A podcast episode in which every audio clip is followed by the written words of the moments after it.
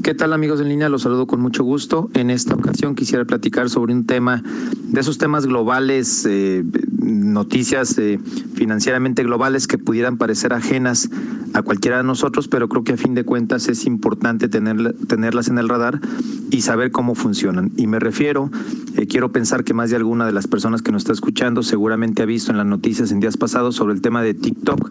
de esta famosísima aplicación, en donde hay todo un, tema en Estados Unidos, hay un diferendo entre China y Estados Unidos por esta situación de la aplicación. Yo sé que a ojos de muchos pudieran decir, bueno, ya, a mí qué me importa, ¿no? Me es irrelevante, yo simplemente bajo la aplicación, la utilizo y punto. ¿Qué me interesa quién es el dueño? Pero es interesante conocerlo. Esto nace desde la, hay que poner en perspectiva que TikTok es una empresa eh, cuyo propietario es eh, a su vez una empresa de China, un conglomerado china, un holding chino, digamos, eh, poderosísimo, y ha sido tal el éxito que ha tenido en otros países, por supuesto en Estados Unidos no es la excepción, tan solo en Estados Unidos se estima que esta aplicación tiene más de 100 millones de usuarios, pero lo relevante aquí es los datos que se manejan, es decir, hay que dividir este análisis en dos perspectivas. Uno es el algoritmo, es decir, como tal, eh, todo el razonamiento eh, tecnológico que hace que, la aplicación funcione como tal,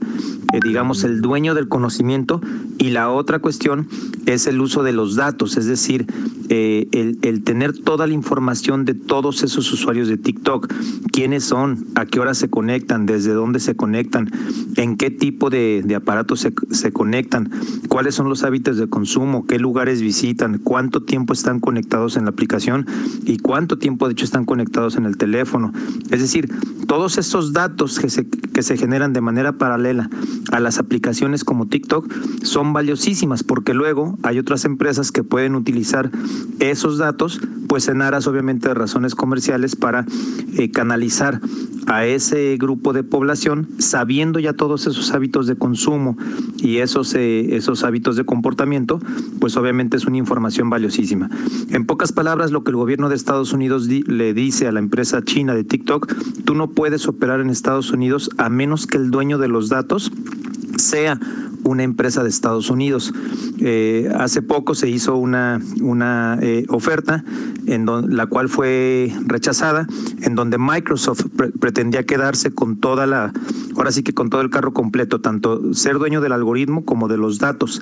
Y finalmente a quien se le otorgó el, o, por lo menos eso es lo que se publicó en días pasados en las noticias, es que no va a ser Microsoft, sino Oracle, quien hizo una contraoferta de tal manera que todo apunta a que el dueño del algoritmo del conocimiento a quien mantiene la propiedad intelectual como tal sobre la aplicación va a seguir siendo la empresa china y Oracle va a ser el dueño de los datos. Entonces, eh, insisto, son de estas noticias que a veces vemos eh, eh, lejanas, de poca relevancia, de poca aplicación práctica, pero bueno, todos somos parte de este mundo globalizado, todos utilizamos aplicaciones tecnológicas y la próxima vez que utilicemos el TikTok o cualquiera de estas aplicaciones, que pensemos en todo lo que hay detrás, todos los intereses que se manejan y sobre todo,